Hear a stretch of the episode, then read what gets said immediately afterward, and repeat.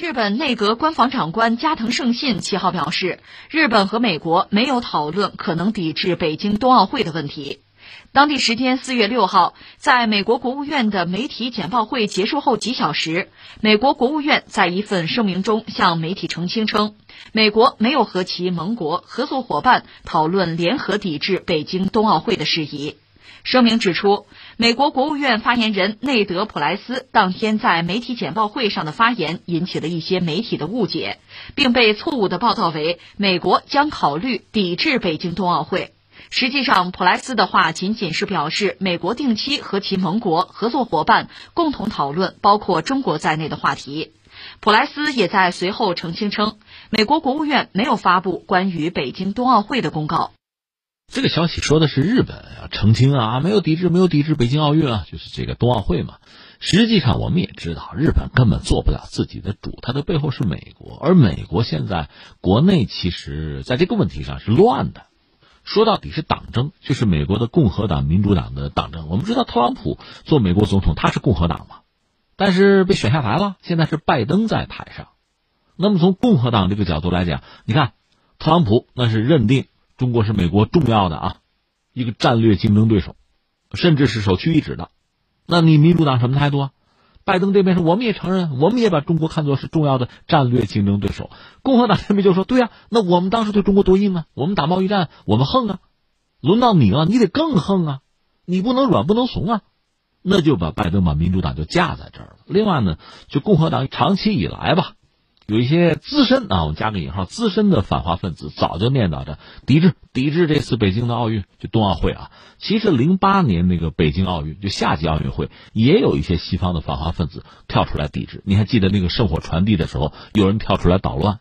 你还记得当时在欧美有一些华人是站出来是声援的，支持北京奥运，甚至有租飞机在天上打的那个大标语支持北京奥运，你还记得吧？全球华人的一次总动员。当时也让人很感慨吧。实际上是这样啊，你看，呃，上个世纪七十年代末、八十年代初，就是苏军入侵阿富汗，那个时候你注意是冷战背景，恰恰八零年是莫斯科奥运会，美国就领衔拉着一帮国家抵制，很多国家确实是抵制了。这里边有的坦率讲是出于自己国家利益，有的呢恐怕也是出于。对那个侵略的不认同和反对和批判的精神吧，然后翻回来，一九八四年洛杉矶奥运会，苏联也拉着一帮小兄弟抵制啊，人家手头有个华约吗？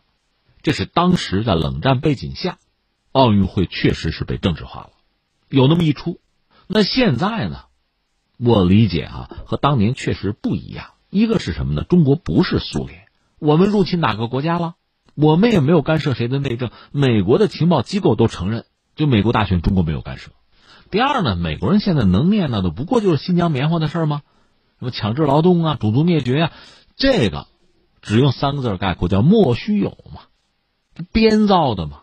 实际上，中国是邀请这些欧美的使节来来看看，他们来吗？他们不来呀，来了不就戳破了吗？不能戳破呀，闭着眼在那嚷嚷吗？但是最关键的，联合国人权理事会有三名特别报告员最近发布了一个，就是。致美国政府的联合指控函，指控美国政府和军方持续侵犯关岛查莫洛土著人的人权，这是联合国这个层面的东西，这不是中国捏造的，这个不是莫须有啊。所以你现在在看美国一些政客嚷嚷着这个二零二二年这个奥运会搞可以，别在中国搞了，咱美国接过来吧，你不觉得是个笑话吗？实际上我理解呢，这帮人喊这些话的时候也未必。真心就觉得美国能抵制，或者奥运会美国就能扛下来，未必。有些人心术不正啊，是逆位中国；有些人心术不正啊，是逆位拜登啊。所以你看，在美国国内，实际上党争很激烈。中国也好啊，北京这个冬奥会也好吧，这不过是他们打架的一个由头而已。当然，我们也知道，美国确实的两党是把中国作为一个主要的战略竞争对手。那就所谓什么敌人拥护的，我们就反对吧。他们干什么，我们都拆台啊。关键你看单田芳那个评书，他们也不听哈，打人一拳，防别人一脚啊。你要拿奥运会这个事儿说事儿哈，你这么搞，那早晚是搬起石头砸自己的脚啊。你看三点，第一点呢，我感慨一句，现代奥运会那就是那古拜旦嘛，法国人搞的嘛，人家希望的是什么呢？就是在全世界范围内拿体育做一个平台，做一个纽带，倡导的是和平啊、发展啊，这实际上是主旋律啊。这还真是人家西方人搞的。那现在又有西方人要把它毁掉，你毁掉的不是北京冬奥，毁掉的是奥运会本身啊，现代奥运本身啊。在古代古希腊奥运会那时候神圣休战呀，把奥运会看得如此之重要。你现在搞的这个东西，实际上真的这是数典忘祖，这算是哈。那实际上意味着现代奥林匹克运动的终结。我个人是这样认为的。你一定要把它政治化，一定逼着各国去站队，逼着运动员去站队。本来这个世界是四分五裂的，很不完整。好不容易有体育啊，贸易有这样一些东西，把它拼在了一起。你像贸易，你打贸易战，你搞各种贸易壁垒，你逆全球化，至少特朗普是这个样子呀。这个世界是四分五裂的，体育好不容易能够把全世界团结在一起，因为疫情。你比如今年这个东京奥运，其实搞的就半生不熟的，大量的国外的观众他也没办法接待，这咱也理解。另外，日本人搞的这个东西也是很混乱，你一个圣火传递的火炬还灭灭两次，好意思吗？那个工匠精神哪儿去了？我不是和大家汇报过吗？我个人的心思哈，我还是很期待这次东京奥运。我指望它是什么呢？是一个标志，就是人类通过努力，甚至通过合作吧，把疫情没有完全消灭，是控制在一个就压缩在一个可控的范围之内。我期待是这样一个结果，它传递这样一个信息。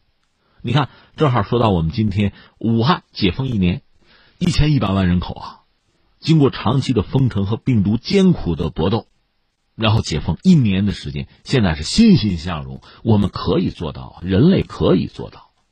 本来我是有这个期待，而且对于东京奥运，中国人也是给了最大的诚意吧。虽然日本人这段时间其实说了很多我们不爱听的话，你看布林肯这是和中国做这个阿拉斯加那个高层对话之前跑到日本，还搞了个共同的声明，点名中国这个那个的，而且这不是这两天嚷嚷着，菅义伟要去美国，要去见拜登。我看有报道讲说，是不是这个搞一个什么“一带一路”啊？他们也要搞一个，很不负责任。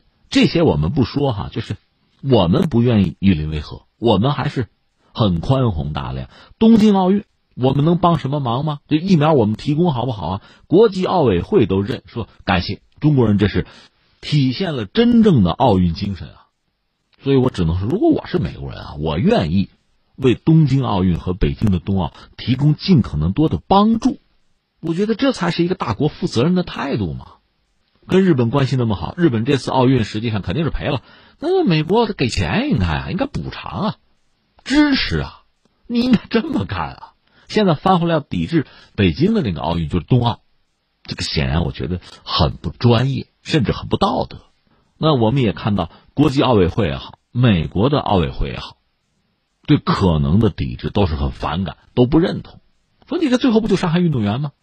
四年一次，大家辛辛苦苦折腾来折腾去，最后你抵制，那在我们看来，这就是要分裂世界，分裂奥林匹克大家庭嘛。这罪过可不小啊。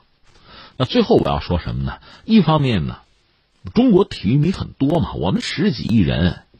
你像这次北京冬奥，呃，冰雪项目嘛，我身边有朋友就很感兴趣。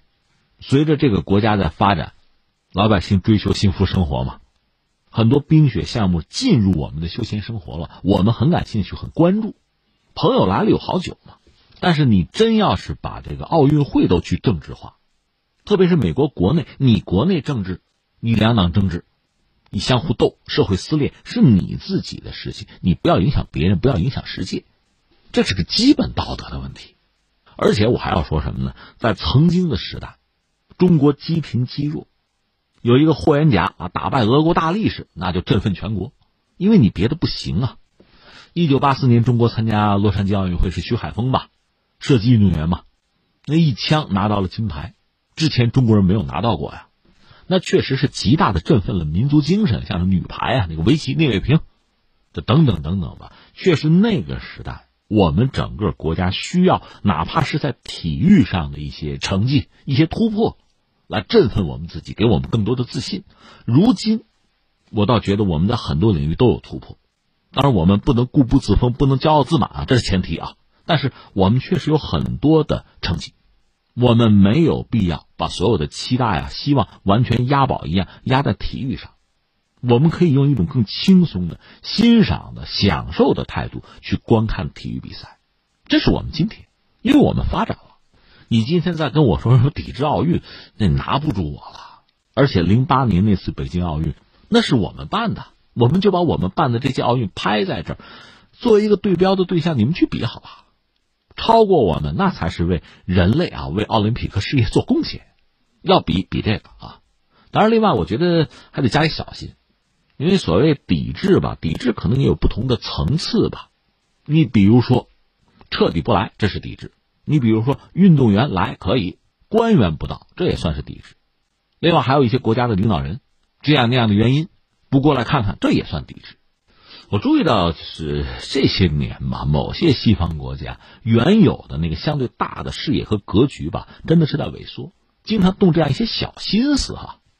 对这个，我想我们也应该有相应的准备，有预案，需要的话那就做回应好了。